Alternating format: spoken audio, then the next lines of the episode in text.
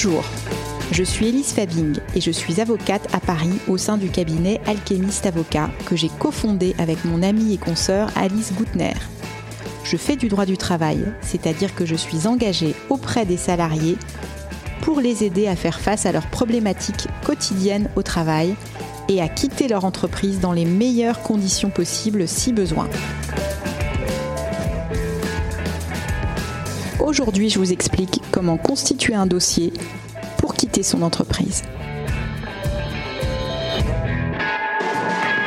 Pour négocier un départ ou aller au contentieux, il faut avoir un dossier solide.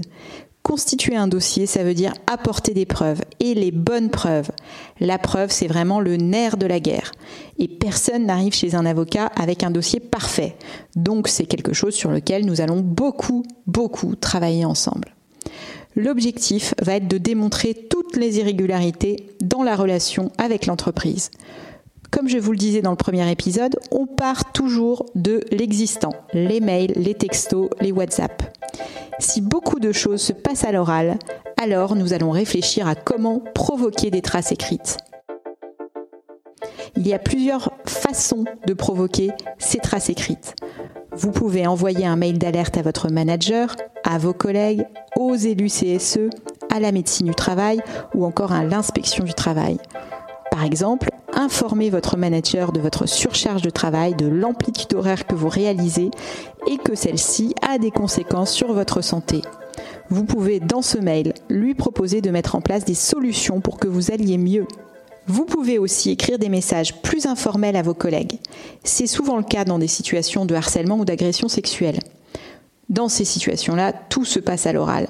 Et il peut être plus facile de se confier à un collègue dont on est proche qu'à sa hiérarchie, surtout si l'agresseur est le big boss. Le plus souvent, j'aiguille mon client dans la constitution du dossier sans que personne ne sache, en sous-marin. Concrètement, ça veut dire que je donne les lignes directrices des écrits à susciter, puis mes clients rédigent avec leurs mots. Il est très important d'envoyer les bons messages. Pour faire ça, nous allons prendre en compte deux choses. L'objectif final et votre personnalité. D'une part, l'objectif final.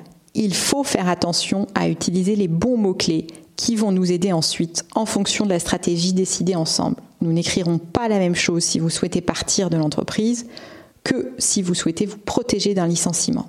Pour vous donner un exemple, j'ai une cliente qui était victime de harcèlement moral de sa manager mais qui souhaitait rester dans l'entreprise et obtenir une mutation interne. Dans la préparation de son dossier, nous avons moins appuyé sur les conséquences du harcèlement sur sa santé pour que les RH la sentent capable de prendre un autre poste équivalent. Quelqu'un qui souhaite partir, je vais davantage appuyer sur le volet médical, notamment en envisageant, avec son médecin traitant, une déclaration du caractère professionnel de sa maladie lorsque cela est possible. Cela permet parfois un levier de négociation supplémentaire et une indemnisation en plus du préjudice subi. Il peut arriver que certains se tirent une balle dans le pied en réagissant à chaud à certaines situations, souhaitant exprimer leur colère par écrit.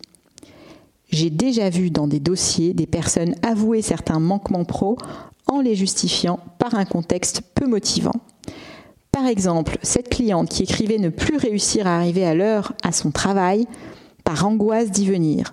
Ou encore cette cliente qui avait écrit à son harceleur que même si elle le trouvait attirant, il n'avait pas le droit de la toucher sans son consentement. Lorsque vous avez un avocat, il est là pour vous aider à prendre du recul et à ne pas faire de fautes. Chaque mot doit être pesé, chaque message doit être sans ambiguïté.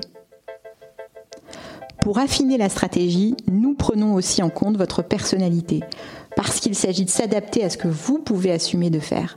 L'objectif est vraiment que vous soyez à l'aise avec le processus. Par exemple, pour l'une de mes clientes victimes de harcèlement sexuel qui n'osait pas dénoncer formellement les faits par peur de perdre son job, nous avons convenu qu'elle écrirait des textos à l'une de ses collègues pour mettre une trace écrite sur tout ce qui s'était passé. La collègue, qui était également victime et témoin, a confirmé certains faits par SMS.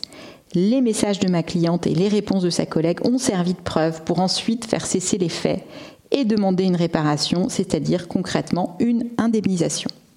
Je voudrais terminer cet épisode sur la question du choix du juge. Dans le cas des demandes fondées sur les risques psychosociaux, et je pense notamment au fait de harcèlement moral ou sexuel, il est possible d'aller devant le conseil de prud'homme et devant le juge pénal. Dans ces cas, du point de vue de la preuve, il est plus facile de gagner devant le conseil de prud'homme que devant le juge pénal. Pourquoi? Parce que devant le conseil des prud'hommes, la charge de la preuve revient à l'entreprise. Ça veut dire que c'est l'entreprise qui doit prouver qu'elle a bien respecté ses obligations d'employeur. Il suffit d'apporter ce que l'on appelle un commencement de preuve que l'entreprise ne les a pas respectés. Au contraire, au pénal, la charge de la preuve est plus lourde. Il faut démontrer le caractère intentionnel de l'infraction, ce qui est difficile. Dans tous les cas, l'enjeu sera d'apporter un maximum de commencements de preuves solides pour que l'employeur ait un risque contentieux le plus important possible, c'est-à-dire un risque d'être sanctionné par le juge extrêmement important. Une fois que le dossier est constitué, il est temps de sortir du bois. La suite au prochain épisode. À la semaine prochaine.